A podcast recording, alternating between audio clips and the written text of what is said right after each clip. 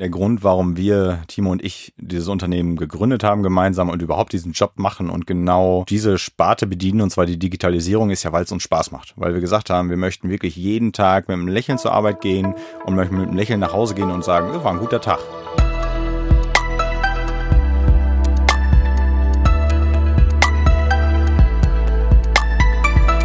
Heute sprechen wir über den Traum vieler Büroangestellter, das papierlose Büro. Bei mir sind Timo und Thorsten, Gründer und Gesellschafter der 3BIT GmbH.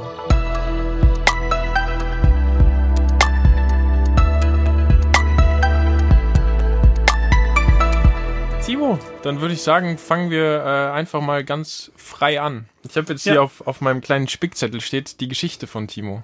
Ähm, die Geschichte von Timo oder die Geschichte von 3BIT? Nee, ganz am Anfang jetzt erstmal ein bisschen über dich. Ah, also okay. das Ganze ist ja irgendwie entstanden und das ist ja nicht einfach von heute auf morgen da gewesen, sondern du hast ja viel dazu beigetragen, dass das Ganze jetzt als Firma einfach auch auf dem Papier steht. Ja, das stimmt. Wie äh, hatten das bei dir angefangen? Wenn wir vielleicht einfach mal so ein bisschen in deine Vergangenheit gehen, war das für also, dich? wenn ich da, ich kann das sehr weit ausholen. Das hat nämlich äh, schon während meines Abiturs angefangen. Also ich glaube in der zehnten Klasse ähm, habe ich mit ja mit 16 angefangen Websites und äh, kleine Webshops zu bauen für äh, ja für lokale Unternehmen ähm, das hat sich dann ein bisschen entwickelt, so dass es immer etwas größer geworden ist.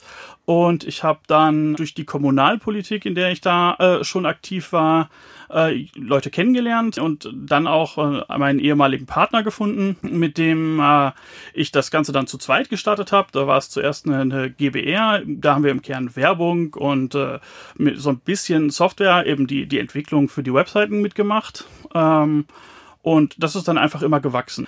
Und ähm, dann habe ich mich zusammen mit Thorsten entschieden, die 3BIT zu gründen. Ähm, da haben wir einen, äh, einen großen Kunden direkt übernommen im Logistikbereich und äh, haben dann angefangen, unsere eigene Logistik und äh, dann auf Dauer die Prozessmanagement-Plattform zu bauen. Also das ist so im, in groben Zügen. Ganz grob, ganz viel genau. zusammengefasst. Genau. Ich würde einfach dann vielleicht nochmal ganz viel weiter hinten anfangen. Äh, du hast gerade gesagt, dass du in der 10. Klasse schon angefangen hast, Websites zu programmieren. Richtig. Wieso? Also wieso sagt man sich in der 10. Klasse, das ist das, was mich äh, mm, das, interessiert? Das, das, kommt daher, dass ich, ich habe schon immer äh, extrem gerne programmiert. Also wir haben, natürlich haben wir ursprünglich auch Computerspiele gespielt und LAN-Partys, das, das gab es ja früher mhm. äh, äh viel gemacht, aber ich habe parallel immer äh, Software entwickelt, anfangs so, so kleine textbasierte Spiele ähm, und dann ist das Ganze irgendwie, ähm, weil da war das Internet ja noch recht neu, sage ich mal, mhm. ähm, war, war, das eine faszinierende Technik? Ähm, und ich habe halt angefangen, so kleine Websites zu bauen und das äh, zu machen. Und das war ist ein spannendes Thema gewesen. Und da habe ich mich immer weiter drin vertieft. Und dann ähm, ja, dann kamen halt auch Leute auf mich zu, die gesagt haben, kannst du nicht für mich vielleicht irgendwas für, mein, für meine Firma äh, machen? Da habe ich angefangen, äh, Shops zu bauen. Und äh, damals schon Shops gebaut, also ja, Online-Shops. Tatsächlich Online-Shops, ja. Krass. War mein, mein erster größerer Kunde war ein Weinhändler aus Ippenbüren, der, äh, ja, der, der tatsächlich einen, einen Teil seiner, äh, seiner, seines Geschäfts über diesen Online-Shop dann abgewickelt hat der große Vorteil an, an allem, was so mit IT und vor allem was mit dem mit Internettechnologien zu tun hat, ist, man muss sich immer weiterentwickeln. Also man, man wird jedes Jahr gezwungen, was Neues zu lernen, was Neues zu machen. Und das ist halt bis heute was wirklich Spannendes, was ich, was mich daran reizt, das weiter zu tun. Also wenn ich, wenn ich so zum Teil Leute sehe, die zur Arbeit gehen und dann frustriert nach Hause kommen und das jeden Tag einfach machen, das äh, kann ich mir für mich auch einfach nicht vorstellen. Und es geht ja wirklich darum, also was aus meiner Vorrecherche so herausgekommen ist, die, die Papierlosigkeit. Also, dass, dass ihr wirklich Prozesse digitalisieren wollt. Also quasi weg vom bürokratischen Papiermanagement hoch in die Cloud ja, und richtig. Prozesse einfach auch vereinfachen. Richtig, also ähm, wir, wir gucken uns letztendlich die, die Prozesse in Unternehmen an und äh, bringen die vollständig auf unsere Cloud-Plattform, äh, so dass Papier nicht mehr nötig ist. Also es ist äh, im Grunde äh, soll es dahin gehen, dass auch ein Telefonanruf nicht mehr nötig ist, weil die, äh, weil unsere Plattform diese ganzen Kommunikationswege letztendlich äh, übernimmt. Es, es gibt da ja wirklich auch, auch Fälle, ähm, die mich immer wieder davon überzeugen, dass es notwendig ist, so eine Plattform weiterzuentwickeln, wo ich, äh, wo wo ich Papier zu jemandem schicke, der das einscannt, dann bearbeitet, ausdruckt und wieder weiterversendet. das gibt es wirklich. Und äh, die Sachen dürfen einfach nicht sein. Sie sind, weil es ineffizient ist und äh, auch, auch das Unternehmen einfach auf Dauer lahmlegt.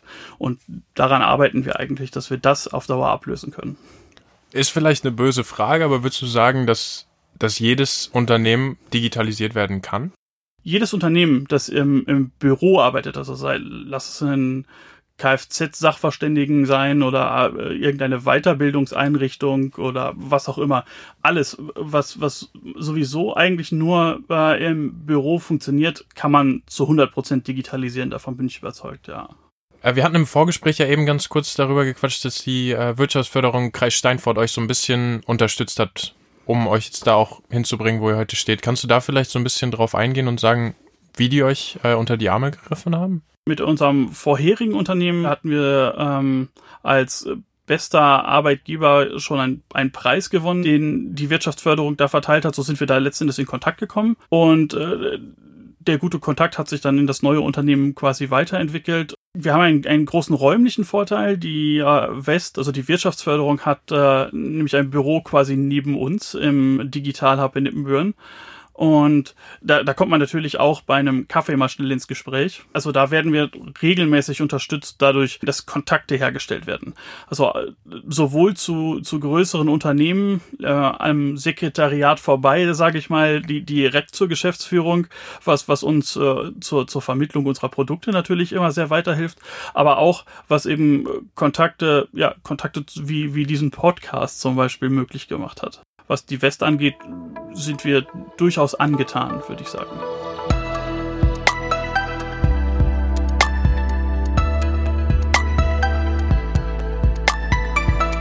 Thorsten. Hi. Grüß dich. Ja, grüß dich. IT-Bereich, IT-Unternehmen, ist das was, was ich dir in der, in der Schule sagen hätte können und jetzt gesagt, das ist genau das, wo ich irgendwann landen werde? Oder hättest du mir damals gesagt, nee, ich tendiere eher zum Fußballprofi? Ich habe sehr lange gebraucht, um mich zu orientieren, weil ich mich sehr spät erst festgelegt habe, was ich mache. Ich war schon jemand, immer jemand, der gerne sich ausprobiert hat. Ich habe schon in der, klar, mit Computern habe ich immer gearbeitet. Ich war einer, der schon ganz früh Rechnern zu Hause hatte und sehr schon affin war, was äh, Spielen angeht, war es damals noch. Dann gab es irgendwann Grafikdesign und ähnliche Sachen, sowas, was man sich noch selber äh, aneignen konnte. Aber jobtechnisch habe ich alles ausprobiert. Gelernt habe ich Industriemechaniker damals. Dann äh, habe ich alle möglichen Branchen ausprobiert. Vom Schrottplatz über die Baustelle, über den Einzelhandel. Ich habe wirklich alles versucht. Äh, war viel in führenden Positionen, weil ich mich gerne hochgearbeitet habe, immer die Herausforderungen schon gesucht habe.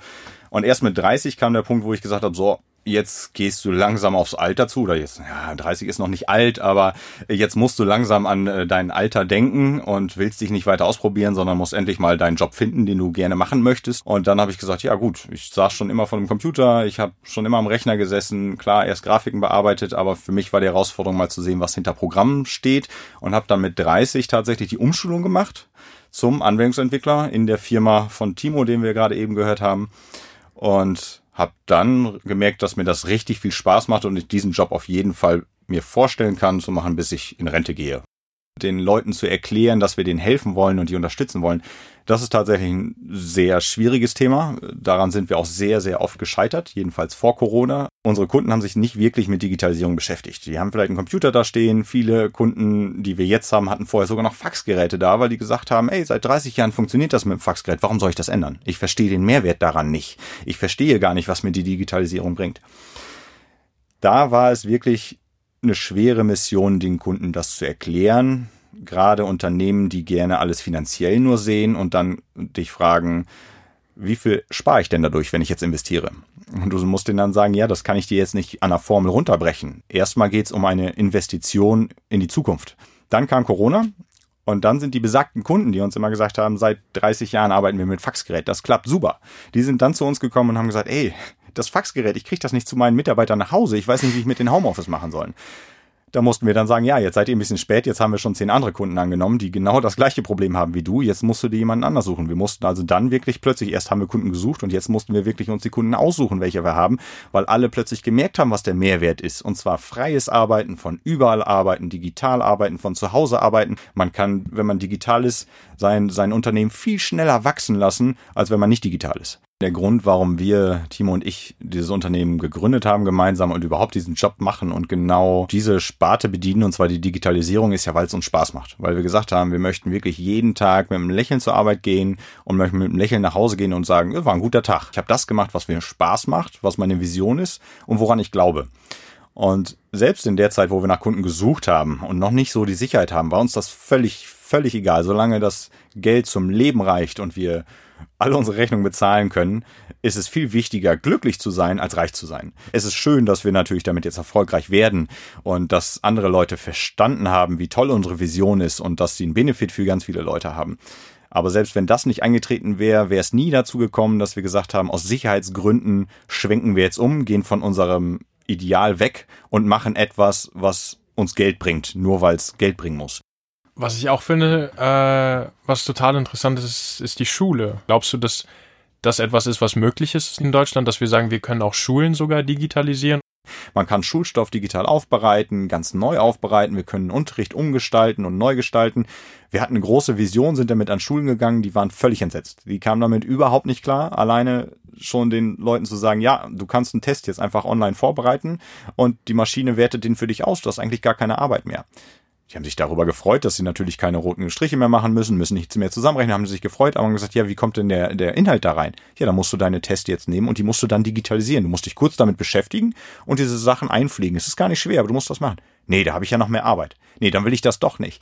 Wir haben aber gesagt, wir wollen es nicht aufgeben. Ich habe es an vielen, unserer Nachbarstochter war dann nochmal der Gedanke, wo ich gesagt habe, so, wir müssen da was machen, weil die hatte auch dann plötzlich, äh, während Corona, musste sie zu Hause bleiben und dann hat sie die Aufgaben per Post gekriegt, per WhatsApp gekriegt. Manche mussten sie dann zurückfahren und mussten den beim Briefkasten beim Lehrer äh, selber einschmeißen. Das kann einfach nicht richtig sein. Dann haben wir uns nochmal Gedanken, haben uns zusammengesetzt, Timo und ich, und haben uns nochmal Gedanken gemacht, wie können wir denn Schulen digitalisieren, ohne die aus deren Komfortzone zu bewegen, sage ich mal, ohne dass sie die alles neu ändern müssen. Und dann sind wir hingegangen und haben einfach gesagt, wir stellen uns ein virtuelles Klassenzimmer vor. Wir ändern gar nichts wie groß, außer dass wir alles online abbilden, dass wir einfach sagen, lass uns Schüler vor eine Kamera setzen und lass uns einen Lehrer vor die Kamera setzen. Die Schüler sehen den Lehrer, der Lehrer sieht eine ganze Reihe von Schülern nebeneinander. Der Lehrer hat einen Zettel, den braucht er nicht digitalisieren, also außer dass er ihn einscannen muss, drückt auf eine Taste und kann ihn automatisch an die Schüler austeilen und mit der anderen Taste auch wieder einsammeln, diesen Zettel, wenn die anderen den dann äh, bearbeitet haben. Das heißt, es gibt einen Videochat, es gibt einen Stundenplan online.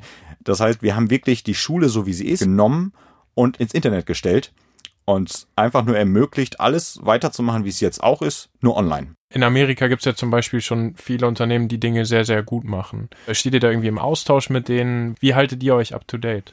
Wenn man nach Amerika schaut, das Thema Open Source zum Beispiel ist da schon gang und gäbe. In Amerika ist es schon immer so, dass sie sagen, komm, wir helfen euch gerne. Zeigt uns euren Code zum Beispiel und wir helfen euch dabei und ihr kriegt Einfluss von uns. Das haben wir immer sehr groß genutzt. Das heißt, wir haben schon immer mit den größten Konzernen in Amerika, was Entwicklung angeht, zusammengearbeitet. Wir stehen mit einem sehr, sehr, sehr nah in Kontakt, weil die uns in Deutschland so ein bisschen als Ansprechpartner haben und dadurch können wir mit sehr fortschrittlichen und neuen Technologien arbeiten, mit denen andere vielleicht in Deutschland noch gar nicht arbeiten dürfen. Die Partnerschaft ist so eng, äh, dass man uns vertraut und neue Technologien früher bereitstellt. Und dann ist natürlich der, der größte ja, Wissensschatz, den wir uns immer so anreichern können jedes Jahr, ist auf den Messen in Amerika. Und da fliegen wir dann regelmäßig hin und holen uns die neuesten Informationen. Diese Messe geht über fünf Tage. Alle denken immer, das ist doch super, ist doch ein Urlaub. Ihr fliegt da nach San Francisco und habt doch tolles Wetter und lauft dann über eine Messe und bringt doch immer ganz viele Geschenke mit, weil Merchandise kriegst du da natürlich auch ohne Ende. So ist es aber nicht. Die fünf Tage sind wahnsinnig anstrengend. Also sie sind anstrengender als das ganze halbe Jahr danach, weil du mit so viel neuem Input gefüttert wirst und das alles aufnehmen musst und äh, das äh, versuchst zu merken oder direkt schon da umzusetzen. Als Entwickler arbeitet man natürlich von überall auch weiter. Also auch auf einer Messe arbeiten wir noch für deutsche Kunden weiter einfach mit den neuen Sachen, die wir dann da aufnehmen und direkt umsetzen wollen. Und das ist der Grund, warum wir äh, oder unser Unternehmen mit 3BIT ziemlich weit vorne und sehr, sehr, sehr fortschrittlich ist im Gegensatz zu vielen anderen Unternehmen. Deswegen gucken wir so oft nach Amerika, nach Asien oder in andere Länder und sagen, ey, guck mal, da gibt's wieder was Neues, eine neue Technologie. Und natürlich macht es Arbeit, die dann in ein bestehendes Produkt zu integrieren. Die Arbeit machen sich viele nicht, weil das ist kostenintensiv und am Ende hat man dadurch nicht viel mehr, außer dass man fortschrittlicher ist. Man verkauft aber deswegen nicht mehr.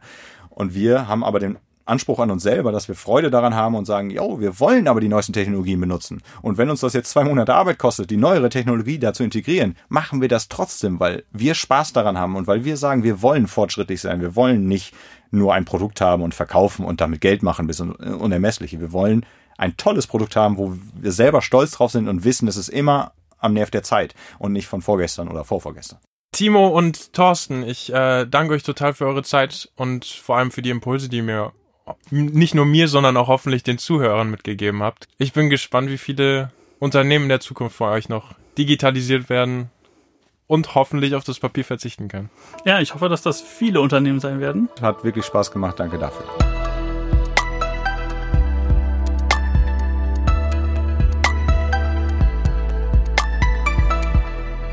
Danke fürs Zuhören. Guck doch einfach auf unserer Website vorbei. Du findest das Ganze unter gründen.nrw. Und ich würde einfach sagen, wir hören uns hier beim nächsten Mal wieder. Das war's, Fabio.